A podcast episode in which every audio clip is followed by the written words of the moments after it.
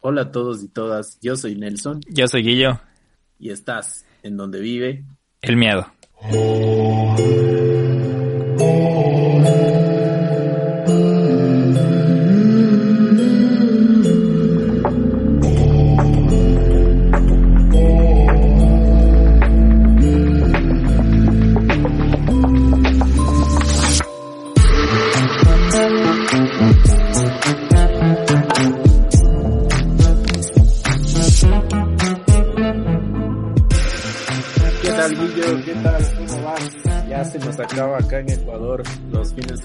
De de cuarentena esta semana. No sabes si van a renovar o no, pero al fin podemos ver si salimos el fin de semana a pasear un rato. Porque a veces sí, el fin de semana alguien se ha estado tratando de, de, acoplar a esto, ¿no? Pero sí es raro, es raro, no sé, los viernes a full, los centros comerciales, un tráfico del demonio y todo a eso de las 6 de la tarde.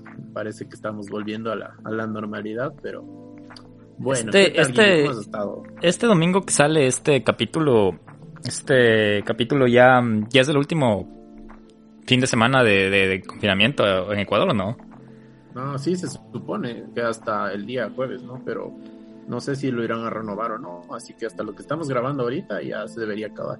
Ya saben que depende de nosotros de no hacer las fiestas clandestinas ni estar ahí de malcriaditos para que no, no nos vuelvan, no les vuelvan a encerrar y porque, bueno, yo no me incluyo ahí, pero les entiendo su sentir. Horrible, horrible estar encerrado a veces. También uno, uno planea las cosas y, pues bueno, a veces también hay gente que dice, no, pasear en casita y toda la cosa, pero a veces también las, las personas tienen que hacer otras actividades que dependen del fin de semana. Y, también. Pero bueno. Sí, sí, eso, eso. Tienes razón. Qué bueno, qué bueno que ya poco a poco ya empiece a acabarse esta locura. Eh, y hablando de esto de la cuarentena, yo sé que tú tienes otro podcast. me estás engañando a mí. Cuéntame acerca de tu proyecto del, antes y el ahora, que es una cosa súper, súper de lo que he podido ver introspectiva y, que te hace pensar en muchas cosas, te da diferentes puntos de vista de la cuarentena, no solo la parte triste, sino de cómo hemos cambiado personalmente y emocionalmente. Pero cuéntanos un poquito, por favor. Bueno, la verdad, este es mi último capítulo que les acompaño aquí como donde vive el miedo y ya me voy al otro podcast. No, mentira. Eh, justo acabé de grabar el anterior, el otro podcast que se llama El antes y el ahora, que eh, un proyecto que hice con una amiga que también le conoces, amiga nuestra de la infancia, Nelson La Cintia. Entonces, vayan a echarle un oído, está súper interesante, es totalmente distinto, es a hablar de, lo que pasó en la pandemia, de quiénes fuimos antes de la pandemia, durante la pandemia y quiénes somos ahora después de todo eso, tratando de sacar el lado bueno de lo malo. Entonces, vayan a echarle un oído, el segundo capítulo salió mm, el anterior domingo, entonces ahí se habla un poquito de lo por qué salió el Donde vive el miedo, que es también un hijo de la pandemia, es un, un efecto de la pandemia. Entonces, gracias Nelson por, por darme el espacio de promocionar con quien te estoy engañando.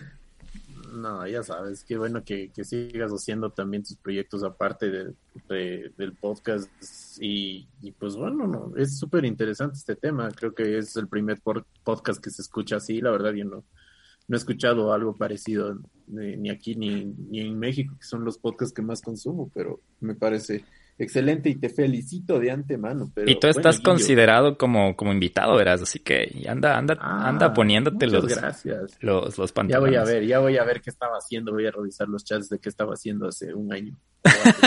para, para ver qué andaba haciendo por ahí. Tan mal esa memoria. Guillo, Guillo, ni sabes lo que tenemos ahora. Tenemos parte de las leyendas ecuatorianas que eh, yo considero, no porque sea el país donde nací, pero creo que Ecuador es un país eh, muy, muy, muy rico en cultura y muy apegado a estas historias eh, por el hecho de que al ser un pueblo andino, al ser un pueblo también costero, que al ser un pueblo que tiene también la región de la Amazonía, eh, ha, habido bastante gente del campo y todo, ha habido muchísimas historias en base a lo que a lo que han ido desarrollándose como sociedad, como comunidad, y es parte nuestra. ¿no? Eh, algunas personas dicen que no, que es para hacerte tener miedo, para que te portes bien. Otras en verdad dicen que han, visto algunas cosas, pero en este capítulo en especial eh, quiero, o sea, para mí es un honor, la verdad, poder presentar algo de, de un poquito de, de, la cultura del Ecuador, ¿no?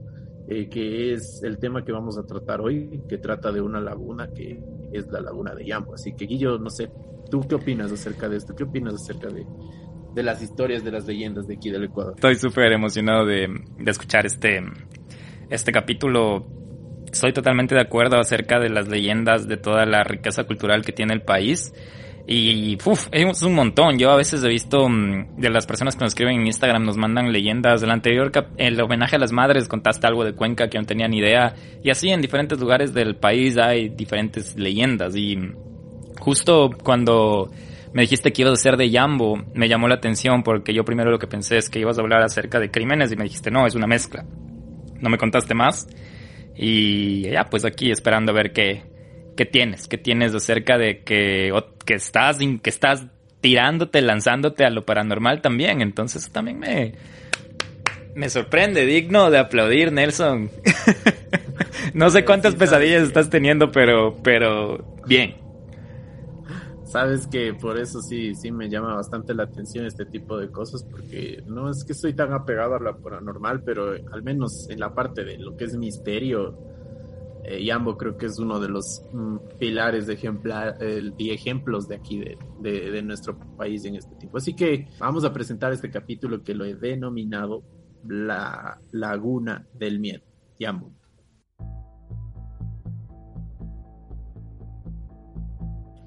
Yambo es el nombre de esta laguna encantada. Está ubicada en la provincia de Cotopaxi, cerca del volcán nevado más famoso del Ecuador que lleva el mismo nombre. El nombre proviene de la palabra yam, que significa laguna humeante, debido a sus constantes evaporaciones. Por eso es muy común que la laguna quede en tinieblas en algunas ocasiones. El agua de la laguna es verde oscura y dicen que tiene la característica de que es muy fría. En investigaciones se ha podido determinar que tiene canales subterráneos y filtros, los cuales desembocan en pequeños arroyos y riachuelos por el lugar, cerca de la zona. Además que el viento que proviene de la parte de la Amazonía permite que se formen pequeños oleajes en las orillas. A lo largo de la ladera que bordea esta laguna, serpentean las rieles del viejo ferrocarril construido hace más de un siglo por el general Eloy Alfaro. A estas aguas solo se les puede adjudicar la característica que pueden vivir peces pequeños, debido a que al estar cerca de un volcán existe gran cantidad de azufre en esta agua y evita que se desarrollen peces de gran tamaño. Además, existen también poblaciones de patos y aves que conviven con este hermoso entorno. La laguna tiene aproximadamente un kilómetro de largo y 300 de ancho. La geografía alrededor de la laguna es rocosa y árida pero presenta muchas algas en el fondo acuático. Es de muy fácil acceso y hay señalética para poder visitarla. Está aproximadamente a unas dos horas de Quito, si es que ustedes salen desde Quito o si es que toman la vía panamericana hacia la parte norte, pueden pasar cuando estén eh, saliendo de la Tacunga. Pero, ¿por qué nosotros le llamamos la Laguna del Miedo? No solo porque tiene que ver con el caso más famoso de crimen policial que tiene el Ecuador, también contiene muchas leyendas que han hecho delirar a la mayoría de los pobladores y visitantes. Incluso las personas que se han hospedado cerca de ella indican que no es un lugar tranquilo, que en la noche se puede apreciar el aire pesado y de incertidumbre, que los sonidos que salen de la laguna no son de animales de vegetación normal. Ellos dicen que ahí hay algo más. Guillo, ¿conoces Yambo? ¿Has pasado por Yambo? ¿Te ubicas más o menos dónde es? Eh, justo antes de grabar estábamos hablando con, con los Patreon y les contamos que íbamos a hablar de Yambo y mucha gente está como que dijeron de que debemos ir a Yambo ahora con esa introducción. Creo que sí, debemos ir a Yambo. Eh, creo que sí he pasado por Yambo. Eh, me acuerdo muy chiquito, bueno, no tan chiquito, tal vez cuando tenía unos 12, 11 años manejando por ahí, mi papá me decía, ah, esa es la laguna de Yambo. Eh, mi papá también era, era muy, muy curioso en el tema de, del caso que hablas del crimen más famoso del Ecuador, que es de los, de los hermanos Rostrepo, entonces siempre me dijo como que ahí fue donde pasó supuestamente todo. Nunca he bajado. Eh, nos contaban aquí una de nuestras Patreon que ya ya está como tipo lodge o cabañas ahí abajo, entonces creo que mm, sería, sería chévere. Y de, esto de las leyendas de, de, animales, de sonidos, no tenía ni idea. No sabía nada, pero aquí estoy. Sí, yo tuve la oportunidad de hace unos dos meses pasar por ahí y la verdad, eh, hay dos cosas con las que me quedo. La una era que había muchos eh, perritos, ah, bueno, de callejeros, bueno, se podría decir, abandonados ahí. Entonces, y la otra con la que me quedé es que eh, de verdad yo pasé por la tarde y em, estaba empezando a ver bastante neblina, pero era curioso porque la neblina salía de la laguna. Entonces, por eso también veo que era es una laguna que se evapora rápidamente, ¿no? Entonces me imagino que hace, hace muchos años debió haber sido mucho más elevado el, el nivel del agua, pero sí da un aire como tenebroso. Eh, así que bueno, vamos a empezar con la primera historia que vamos a contar. Tiene que ver eh, con algo muy, muy particular. Eh, que a pesar de que la población salió en búsqueda de, nuestros protagonistas que vamos a escuchar, eh, como otras cosas que caen en Jambo, jamás fueron encontradas. Así que les voy a contar la historia de la niña de Jambo.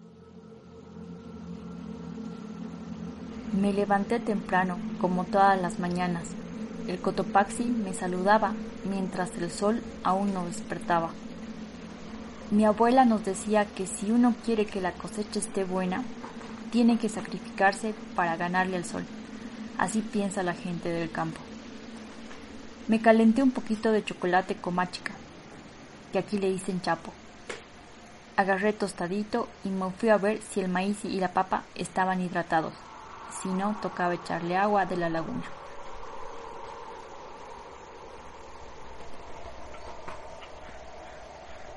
Blanquita era una perrita que siempre me acompañaba, siempre se quedaba conmigo, porque le daba un pedacito de pan duro, o de vez en cuando un huesito. Yo no sabía dónde vivía, pero siempre la encontraba unos diez minutos de caminar. Cuando llegué al sembrío estaba solo un poquito seco. Apenas empecé a ver que salían rayos del sol. Me tocó bajar a la laguna para traer agua y regar todo, si no me mataban en la casa. Bajé rápido, pero no veía nada. Solo veía una niebla espesa en donde debía estar la laguna. Me estaba muriendo de miedo.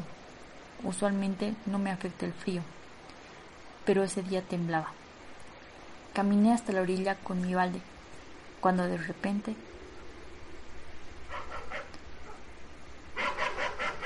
Le dije a Blanquita que se callara. A mí no me daban miedo esas cosas, pero entre que veía y que no, empecé a escuchar como si algo saliera del agua. Pensé que eran pájaros, pero sentí como salió algo más grande.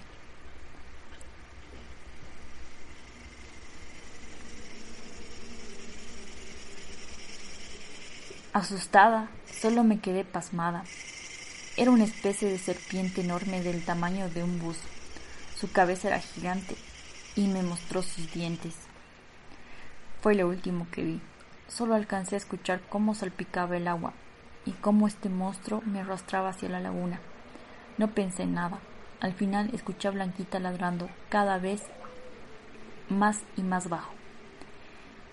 A la distancia, la laguna solo me abrazó. Nunca me encontraron, ni a mí ni a ese monstruo de siete metros. Algunos dicen que era una anaconda que se había ido por los canales subterráneos. Otros que había sido un asesino. Yo solo cuento lo que vi. Qué loco. Qué... No, no, en serio, qué, qué, qué loca historia. No, no había escuchado nunca esto de los animales y de, de, de leyendas de cosas que salen de la laguna. Y, y no es... De hecho, estábamos hablando de esto justo antes de grabar de algunas personas que han tenido... Y hay otras leyendas que no quiero spoilarte otra vez, que, que nos acabaron de contar hace un ratito, que no sé si... Creo que están incluidas, ¿no? Entonces mejor te dejo que nos sigas asustando. Ya, ya, empezó bien. Dale, dale. No, o sea, si es que ustedes también eh, saben alguna otra leyenda, nos encantaría escuchar, porque como les dije, yo empecé a buscar y busqué las más reconocidas. Esta no es tan conocida, pero igual los guías la cuentan cuando estaban en la laguna. Entonces, eh, pues bueno, esta, esta historia cuenta de que había una, una serpiente enorme, una serpiente gigante que, que merodeaba y que le habían intentado buscar eh, por varios años y que no la habían podido encontrar. Algunas personas decían que había sido una anaconda, que se había ido por los, por los canales subterráneos de la, de la, de la laguna y que había salido y que la anaconda venía de la Amazonía y y tales, ¿no? Y cosas así. Pero no solo una persona había visto este monstruo, ¿no? Habían sido varios. Y pues bueno, esta es la historia de, la niña que prácticamente desapareció y que como todo, todo lo que entra en Yambo no logró salir.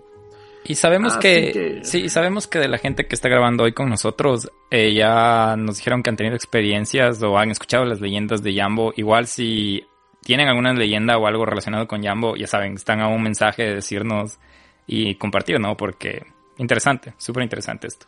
Sí, eh, pues bueno, estas son una, una sola de las historias. Eh, vamos a tratar de contar unas más, eh, pero bueno, de otras de las de las leyendas más conocidas también de la laguna, las dice el alcalde de Salcedo, Héctor Gutiérrez, dice que en la época incaica, antes de ser una laguna, era un hermoso valle. Un inca había robado una campana de oro desde el reino de Quito y quería dejarla cerca de lo que hoy se conoce como Ambato. Pero como la campana era muy pesada, el Inca decidió tomar un descanso en este lugar sin darse cuenta que la campana se iba hundiendo poco a poco en un charco de lodo. Cuando el Inca trató de subir la campana, no pudo por su resbaladizo lodo y se fue hundiendo con ella. A partir de eso es que en este sitio empezó a llenarse la laguna. Esta es una de las historias también que, que se cuenta, que está un poquito más, eh, digamos, en bibliografiadas, podría decir. No sé si es o, va para error. Y otra también es que dice, cuenta la historia que por esto es encantada la laguna, que las personas o objetos que caen dentro nunca más salen y que cada vez va creciendo más. Se dice también que por las orillas de esta laguna suele caminar una gallina de oro con ocho pollitos detrás de ella, pero que nadie la puede tocar sino tan solo mirarla, porque el que lo intenta termina dentro de la.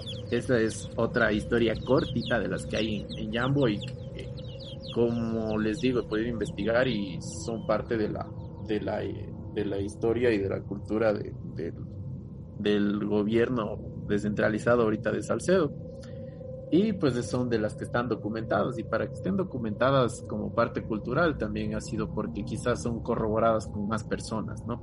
No es solo la historia de una o, de quién y, tal, es porque lo han visto varias personas. ¿Qué te parece, Guillo, esta laguna encantada eh, que, nos trae estos misterios y todo esto? Yo la verdad me siento un poco mal como ecuatoriano, no sabía nada de estas historias, no sabía nada de estas leyendas y y qué bueno que estás hablando porque creo que es algo que debemos saber como hasta culturalmente, ¿no? Y no sé, no, no, no tengo nada más que decir más que que continúes a ver qué más, qué más historias hay porque me supongo que de esta laguna debe haber muchas cosas y nos acabas de contar como tres historias cortas en un rato, imagínate todo lo que hay. Así es, así es, eh, Guillo, pues, eh, pero bueno, voy a contar ahorita la siguiente historia famosa de, la laguna de Yambo que habla sobre el tren descarrilado. Antes de entrar en la parte de, la historia, también quiero comentarles que esta es la historia que cuentan los guías y que también está documentada. Eh, pero mm, hay también personas que dicen que le cambian la versión de la historia para dar un poquito más de miedo. Eh, y en general es como que tratan de, de realzar la historia, ¿no? Para que las personas, digamos, se asusten un poco más. Pero dentro de la recopilación de, todas las historias que se han contado, la que cuenta el guía de la laguna es la más acertada y la que tiene más... Eh, la que tiene más contenido. Ya, podría decir así, la que tiene más contenido. Entonces, esta es la historia que cuenta la leyenda de un misterioso tren. Eh, les voy a dejar con la voz del guía de la Laguna de Yambo que nos dijo que se llamaba Luis. Le agradecemos por contarnos la historia y es contada desde el interior de la laguna en una visita que tuvo la oportunidad de realizar uno de nuestros oyentes del Miedo Gang. Así que les voy a dejar con la historia para que estén pendientes y nos digan qué les parece. Leyendas más populares y escalofriantes dentro de esa laguna. Al finalizar esta historia ustedes pueden sacar una conclusión personal de la misma. Pero ahora, Transportémonos un poco al pasado. 112 a 115 años aproximadamente atrás, se dice que era uno de los primeros trenes en pasar por esta línea y que se dirigía de Quito hacia Ariobamba. Además se menciona que venía cargado montoneros, simpatizantes de este gobierno en ese entonces. Estamos hablando del general Eloy Alfaro. Como saben, todo gobierno tiene su oposición. Personas en contra del régimen alfarista sabotean el viaje, detonando dinamitas exactamente en este lugar. Sin embargo, esto no era lo único que le esperaba este tren durante su trayecto, ya que este viajaba un Viernes Santo. Para varios creyentes, varios devotos, resulta un pecado viajar en este día. Aún así, este tren decidió hacer su recorrido. Como saben, los Viernes Santo además suelen ser días lluviosos, pues este no era la excepción. Como ustedes ven, es zona montañosa. Debido a que la lluvia no cesaba, se provocaron deslaves. Que el tren al momento de pasar por acá, se vaya descarrilando de a poco y caiga de picada con esta enorme explosión. Se llevaron a cabo acá las investigaciones, pero nunca se encontró rastro alguno, por lo cual para muchos quedó como una leyenda. Sin embargo, para otros, esta historia sí pasó realmente. Es lo que cuentan los moradores y aledaños de la zona. Evidentemente este tren sí pasó por acá un Viernes Santo, al sonar las 12 en punto de la noche. La mayor evidencia de la misma es esta enorme grieta, lo cual le daba un realce a esta historia es que la parte central de esta laguna que no tiene fin, así como las diferentes conexiones subterráneas, absorbían todo lo que caía a esta laguna. Se creía incluso que si un objeto caía de golpe, de picada esta laguna, no importaba el tamaño que éste tenga, no se lo iba a volver a ver nunca jamás. Ahora bien, esta laguna tiene este encanto bastante sobrenatural, ya que cada viernes santo, al sonar las 12 en punto de la noche, cada año dentro de esta laguna se vuelve a escuchar nuevamente este tren pasar, ya conocido como un tren fantasma. De igual manera se escuchan los lamentos de las personas pidiendo ayuda y auxilio, sonidos que salen justamente de la parte de abajo de la grieta, que es considerado como el rincón de las almas de pena.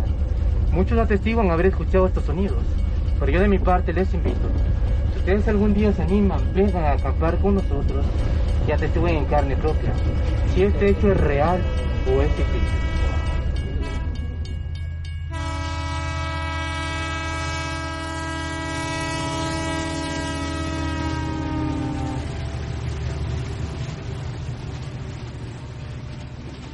Oye, esta sí me gustó un montón. Esto está... ¿Qué, qué? Lo que dice que hay en medio de la, de la laguna está la grieta, lo desconocido. Qué loco. Esta, esta sí me gustó un montón. De hecho, vamos a la laguna. no, pues, o sea, como les decía, hay varias versiones de esta historia, pero el, el guía, bueno, él también había comentado que había, había intentado recopilar todas las historias y pues las que más eh, se podría decir que las que, sacando un resumen de todas, esta es la más apegada, ¿no? Que había sido un Viernes Santo, estaban yendo una protesta hacia, hacia Quito y pues bueno, en el tren habían puesto dinamita porque sería prácticamente la única forma que se, que se pueda descarrilar un tren, o sea, menos que que es muy, muy, muy difícil que, que un, un conductor de tren vire el, el, tren así eh, porque le da la gana, ¿no? Eh, y así se descarriló y terminó cayendo. Oye, tenemos que eh, planear una, una, una visita a Yambo Viernes Santo 2022, eh, cuando ya el COVID se muera, se muera el coronavirus. Yo me apunto. Yo no sé si vos te apuntas. Ya, de una, de una. OVNIs, ¿qué más tenemos? Tenemos, tenemos OVNIs, Jambo. ¿Qué más nos falta? Nos falta, no sé, ahí ya que vamos, vamos pensando. Oye, Nelson, tu capítulo está con full interés, sobre todo con la gente que estamos grabando y para nuestra buena suerte tenemos dos de nuestros Patreon que tienen historias acerca de Jambo y se animaron a compartirlas y la primera es Chris, así que Chris, todo tuyo el donde vive el miedo para cuando quieras. Muy bien, muchas gracias por la invitación. Para mí es un honor. Les escucho desde la cuarentena y me encanta. Pues bien, iré con, el, eh, con la historia del gigante dormido. En febrero tuve la posibilidad de ir a visitar la laguna de Yambo en cuarentena. Me fugué un ratito. Y el guía nos pudo manifestar que viéramos una montaña, que si quieren luego les paso la foto. Y nos decía que ven de peculiar en esa montaña, y es la forma de una persona, una persona dormida de lado. Entonces se me hizo muy curioso y nos comentó que, bueno, creo que como todos sabemos, eh, antes habían gigantes, se supone. Entonces, eh, un gigante se, se, supone que se durmió en todo alrededor de la laguna y por eso eh, tiene como que ese relieve y se ve claramente y se supone que se durmió ahí y ahí fue cuando floreció la naturaleza. Wow, esa está súper bonita, ¿ve? Esa me gustó el cambio que le hiciste. Gracias, Chris. Eh, ¿Tú, Nelson, sabías de esta historia del, del gigante? ¿Le leíste mientras, mientras estabas investigando? O... No, la verdad no había escuchado y, y qué pena, ¿no? Que es, es, es bastante chévere, como les mencionaba, la parte cultural hay historias increíbles de cómo se formó varias cosas en el Ecuador, ¿no? También, por ejemplo, he escuchado historias muy, muy bonitas de cómo se formó Cuicocha, cómo nació el Cotopaxi, cómo nació la Mama Tungurahua, cómo nacieron todas estas lagunas. Por ejemplo, también indicaban que la laguna de Cuicocha es del hijo del, del, del Taita Ibabura con, con, con la Mama Tungurahua y cosas así, ¿no? Y hay unas historias muy, muy bonitas de, de, la, de la naturaleza de aquí del Ecuador.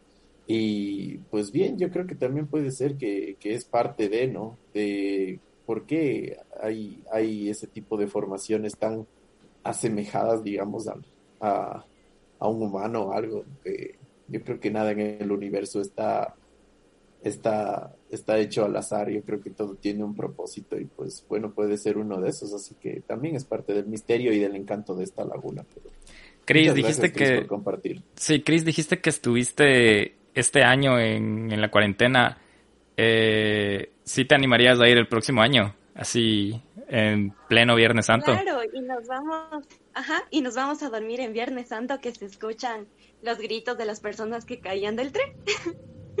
¿Y es verdad que se escuchan o...? No, sí es, o sea, yo pienso que sí es verdad. Ok, vamos a ir a comprobarlo. Sí, ahí les decimos. Vamos a ir a comprobar. Listo, gracias, Chris, gracias.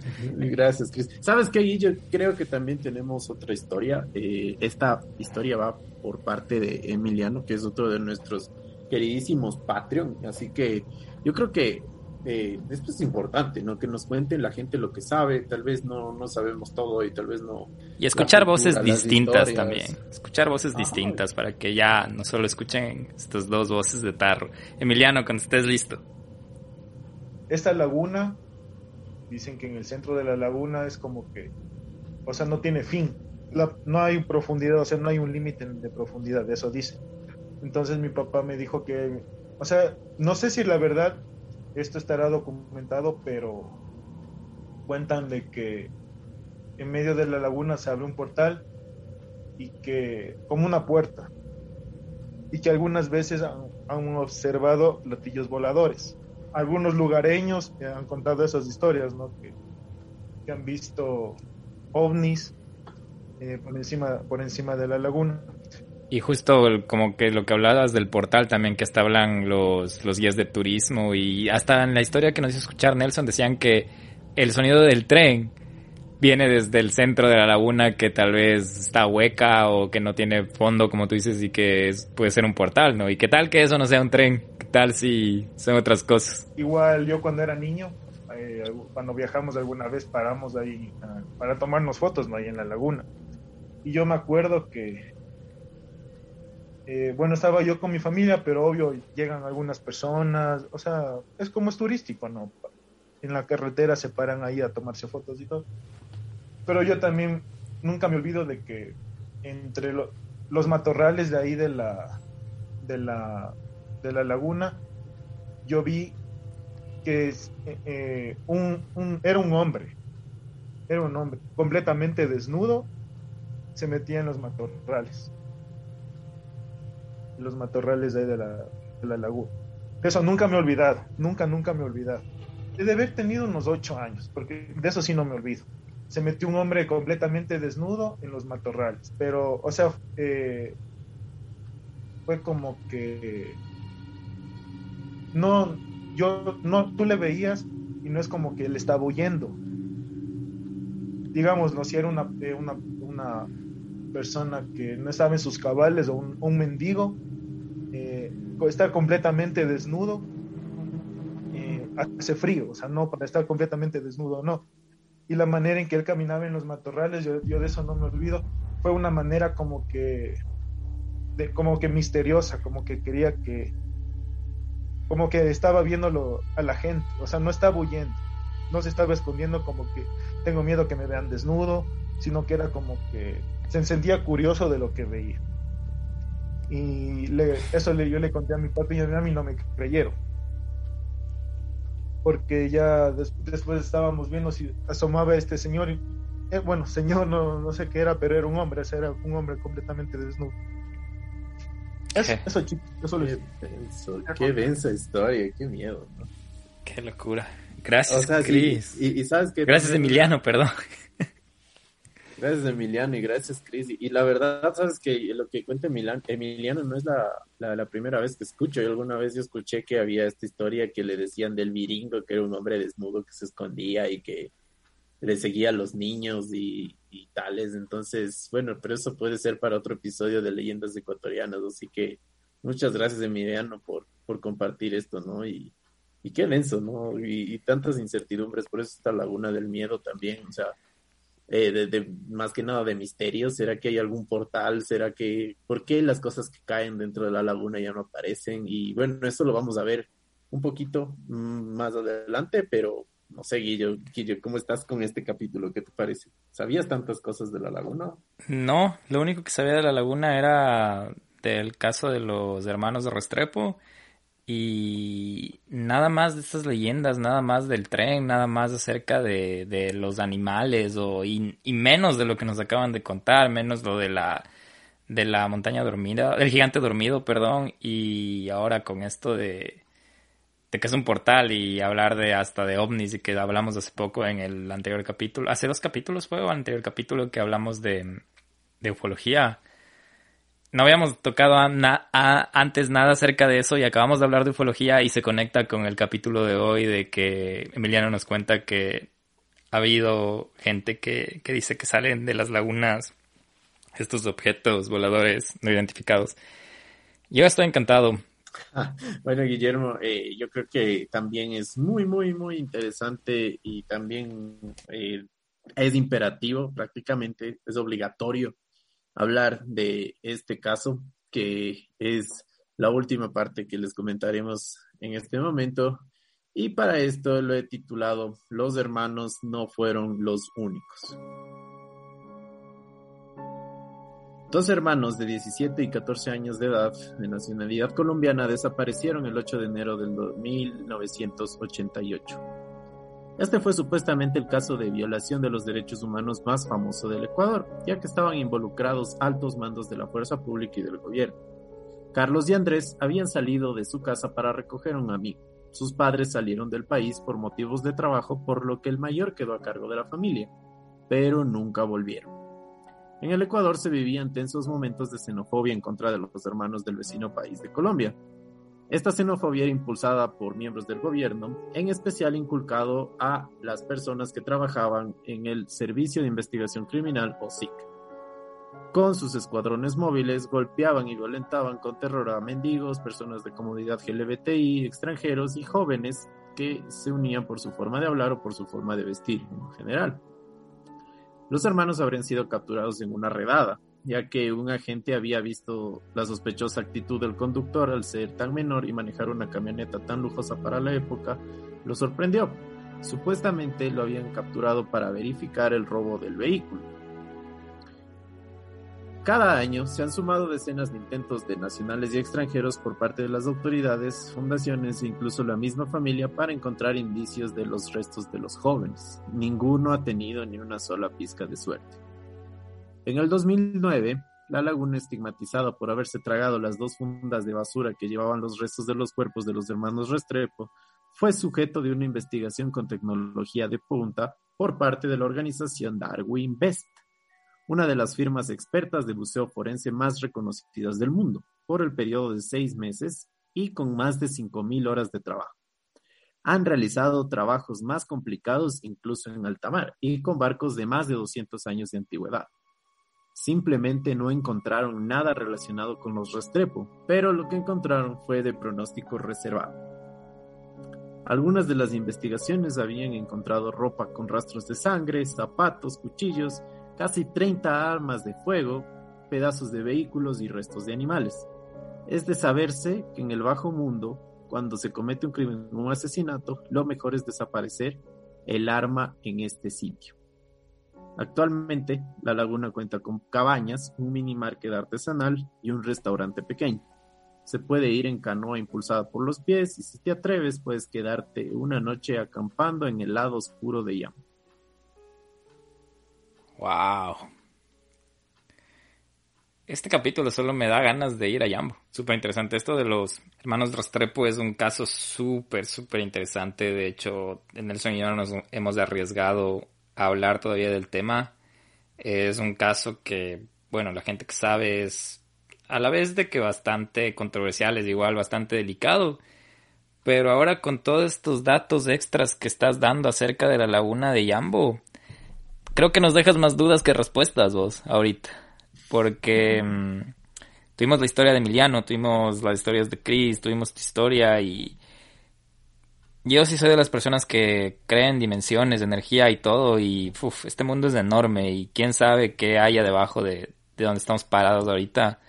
Entonces, justo eh, Jaime Rodríguez nos contaba en el anterior episodio que el Tallos fue un mundo intraterrestre que tiene ni sé cuántos kilómetros de distancia, no recuerdo cuántos era exactamente, pero eso nos deja pensando en, en que comparado con lo que hay sabemos nada, ¿no? Y increíble, increíble. Yo... Es, es eso, Guillo, porque, o sea, imagínate que esta, esta firma de, buceo forense haya realizado más de, de 5.000 horas de trabajo en, el, en la laguna y, no haya encontrado prácticamente ningún indicio o algo. O sea, y de hecho ellos asumen que habían llegado lo más al fondo que habían podido y que no se terminaba. Y esto también sucede con la laguna de, bueno, con el cráter de, la laguna de Picocha, que prácticamente estiman que tiene aproximadamente unos eh, 200 kilómetros de, profundidad, pero que no saben. Entonces, es, es impresionante lo que puede haber debajo, ¿no? Eh, no sé, quizás hay eh, interconexiones con, con, quizás el cráter directo del, del volcán Cotopaxi o algo. Es, un misterio completo.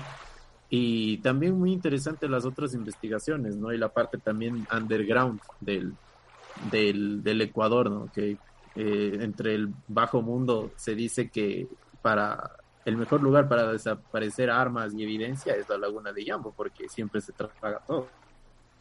Y por eso había encontrado un montón de armas de fuego y un montón de cosas, un montón de cuchillas, pero ningún indicio de los Restrepo aparentemente.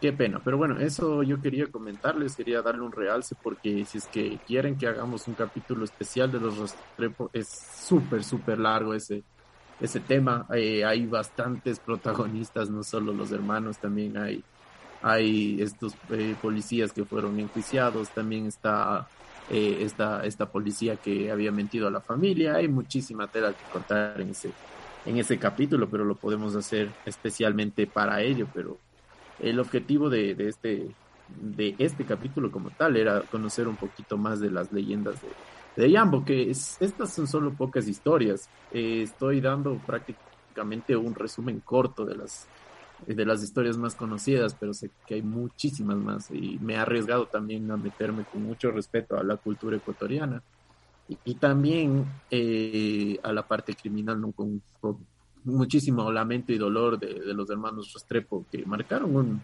un, hito en la, en la parte de la historia criminal del Ecuador, ¿no? Eh, incluso eh, se satanizó también a la policía por algún tiempo, eh, se estigmatizó esta laguna como que fuera prácticamente la escena del crimen, cuando no fue así. si es que prácticamente esta laguna tuvo la culpa de algo, fue de que voten ahí los restos, más no, no fue la culpable de nada. Y por eso también les animo a que la visiten, mm, por el hecho de que quizás o no puede ser una laguna encantada, pero que tiene muchísimos misterios. Y pues bueno, cuando ustedes vayan allá sentirán eh, su sexto sentido ahí de, de saber si esto tiene algo de misterioso o no. Eso, Guillermo. A lo bestia, dejaste, hablaste de turismo, de, de un patrimonio, puede ser natural del Ecuador y, y de cosas culturales como leyendas y todo. Y, y hay que ir, hay que ir sea como sea. Sí, e, eso es, o sea, eso le queremos animar. No solo escuchen por parte de nosotros, sino también como lo dice Jaimito Rodríguez, investigalo, investigalo. Y para eso estamos nosotros también para, para incentivar a la, a la investigación. Y que, y que ustedes vayan ahí, si saben más historias, ya saben, no duden en compartirlas con nosotros para poder contarlas quizás más adelante. Pero bueno, este capítulo ha estado un poquito también medio entre, entre misterioso, entre criminal, entre light, entre entre, no sé, entre terror y toda la cosa, así que... El capítulo más interactivo que hemos tenido, el primer capítulo más interactivo. Les quiero agradecer antes de despedirnos a todas las personas que estuvieron hoy aquí con nosotros y gracias por participar. En serio, es un lujazo tenerles a ustedes que se animen a hacerlo y así también en el futuro, quién sabe, se animen más personas. Nelson, otra vez gracias por este capitulazo. Y ya saben, nos pueden seguir en Instagram a arroba donde vive el miedo, nos pueden dar sus comentarios, sus dudas, sus sugerencias, también sus historias a donde vive el miedo podcast arroba gmail.com. Y eso, Nelson. ¿Algo más que decir antes de irnos? Eh, no, muchísimas gracias por, por todo lo que todo lo que nos han dado siempre, por, por sus likes, por sus comentarios. Esperemos que este tipo de contenido también eh, sirva para que no desaparezca nuestra memoria colectiva y nuestra cultura. Y bueno, eso en general, es, es que si quieren eh, participar, no se olviden, eh, pueden asociarse, afiliarse a nuestro Patreon y, y tienen la chance de participar así como hicieron en este capítulo nuestros amigos nada, les queremos mucho y pues bueno. Sí, ya, ya nos vemos. Un abrazo a todos, que tengan una buena semana. Chao. Bye, chao.